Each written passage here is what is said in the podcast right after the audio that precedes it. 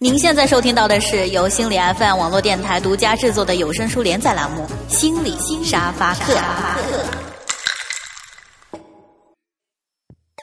上期内容回顾：自我妨碍策略。当人们预期到自己可能失败时，往往会做出一系列导向失败的行为。你害怕结果，所以寻找理由；你期待理由实现，结果真的实现。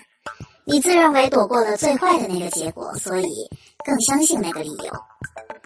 你丢掉的不只是这一次，还有下次、下下次，以及最关键的，别人对你失败的预期。生活中的心理学，找到幸福的自己。作者郭尚明，由社社为您播讲。欢迎继续收听。生活篇之手表定理：两只表的生活意见。有一天，我和几个朋友一起去赶晚场电影，时间呢比较紧迫。等红绿灯的当口，A 朋友说：“没事儿，还有十分钟呢。”B 朋友马上看表说：“嗨，什么呀？还剩八分钟了。”C 朋友掏出手机说：“我的时间准。”嗯，还有十一分钟。我呢，抬眼看看车上的表，明明就只有五分钟了。于是我们几个人哈哈大笑，真是表越多越乱。你大概也遇到过关于时间的问题吧？比如说和朋友约会，对方迟到了，说：“依我的表没有迟到呀。”你不平。明明就是迟到了，还狡辩。可是，一想，谁说自己的表一定准呢？你又没有天天校准。再比如，你在聊天、上传文档、发送电子邮件时，显示的时间都是自己电脑的系统时间，而对方给你的反馈通常是他的系统时间。所以，如果双方时间不一致，经常会有戏剧性的事件发生。那就是在现实中后发生的事情，在虚拟的时间里可能会先发生。每个人都有自己的概念时间，而且依据这个时间形式，通常也不会产生什么致命误点。可是，如果非要锱铢必较，弄上几个表以准点形式，那可能就真的会出事儿了。所以这次我们讲的是手表定理。当一个人有一只表时，可以知道现在是几点钟；但当他同时拥有两只表或两只表以上时，却反而无法确定了。两只表并不能告诉一个人更准确的时间，反而会让他失去对准确时间的信心。生活中很多事情都是如此，选择一旦多了。非但让你体会不到快乐，反而会让你丧失了判断的信心。比如，从前你总是在附近超市买一个牌子的果酱，某天呢，突然在另一家超市发现居然有整整一个柜台的果酱，那么欣喜之后，下一秒钟到来的可能就是烦恼。因为在考察了产地、配料、价格等指标后，你终于权衡利弊，选定了一种。可是回家后，通常会觉得没选的那一种才是更合适的。又比如，从前你只在一家馆子吃饭，因为小区里也就那一家像样的餐厅。突然某天，你发现隔条街居然开了一整排餐馆，你却犯了愁。每次出门前都要考虑半天，再询问同伙今天吃什么。吃了辣的，觉得还是上海菜口味好；吃了口味淡的，又觉得怎么什么味道都没有啊？嗯，还是川香过瘾。总之呢，永远贪恋的都是没选择的那一个。你在床头放了几本书，打算依照不同的心情去读。轻松的时候呢，来点悬疑故事。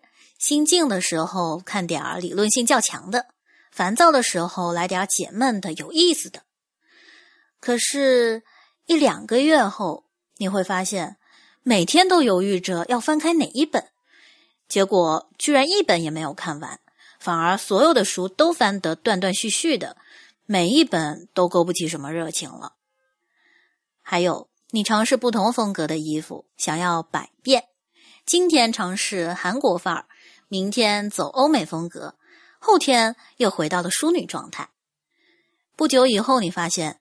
那些坚持自己风格的着装，反而给人留下了更深的印象。听办公室的人说：“哦，这是那个谁谁谁的风格。”嘿，一看就是谁的衣服。你傻眼了。那到底什么才是我的风格呢？没错，太多的选择不见得是一件好事。即使只是简单的购买消费，也可能让我们花费了过多的时间，最后呢，还要为选择的结果而后悔。重大事件上更是如此，思虑过多反而容易失去本可以获得的利益。比如有一项关于退休基金选择情况的研究，在美国，由于有政策的支持，选择参与这样的基金基本上都是有利可图的，不参加就相当于把到手的钱白白扔掉。研究者考察了六百四十七个公司共八十万名员工的选择情况。结果发现，当公司提供的退休基金选择只有两种的时候，有百分之七十五的员工选择了参与；而退休基金选择有五十九种的时候，参加的比例就只有百分之六十了。选择多了，人们似乎在有利益的事情上反而糊涂了。所以，如果你还带着两只以上的手表，奉行两个以上的做事标准时，不妨扔掉其中之一，即使留下来的那个暂时并不是最准确的。假如你觉得选择过多，耗费了大量的时间成本不说，还让自己体会不到快乐，那么不妨选择简单的生活方式，即使在别人看来并不明智。心理学家指出。选择那些最开始使我们感到满意的商品和服务，而不是费尽心力在所有选择中寻找一个最好的，才是对我们最有利的。虽然这样可能意味着不能得到最好的东西，但可以让我们对选择的结果感到更愉快和舒服。我们也可以把以前用来挑选的时间省出来，做一些真正可以使我们感到快乐的事情。我想起读书时的两个室友，一个是看到喜欢的就要买，绝不再逛下一家；和他一起买东西很爽快，通常很快就达到回复。另一个呢，却非要逛遍整条街，对比完所有同类产品后，才回头去买自己觉得最好的那一件。十年后，前者早已解答了幸福方程式，后者却至今感情无解。昨天听女友抱怨说带妈妈去买首饰，她说要去菜百，有上千种款式。她妈妈呢，非要去北京百货大楼，就几个柜台，说什么多了就眼花。我说我也一样，我的床头永远只放一本书。本期关节点：手表定理。选择多了，非但让你体会不到快乐，反而会让你丧失了判断的信心。如果你还带着两只以上的手表，奉行两个以上的做事标准，不妨扔掉其中之一，即使留下来的那个暂时不是最准确的。选择那些最开始使我们感到满意的商品和服务，而不是费尽心力在所有选择中寻找一个最好的，才是对我们最有利的。感谢大家收听本期的心理 FM。有一些听众朋友提出意见说，节目开头关节点的后期处理效果很奇怪。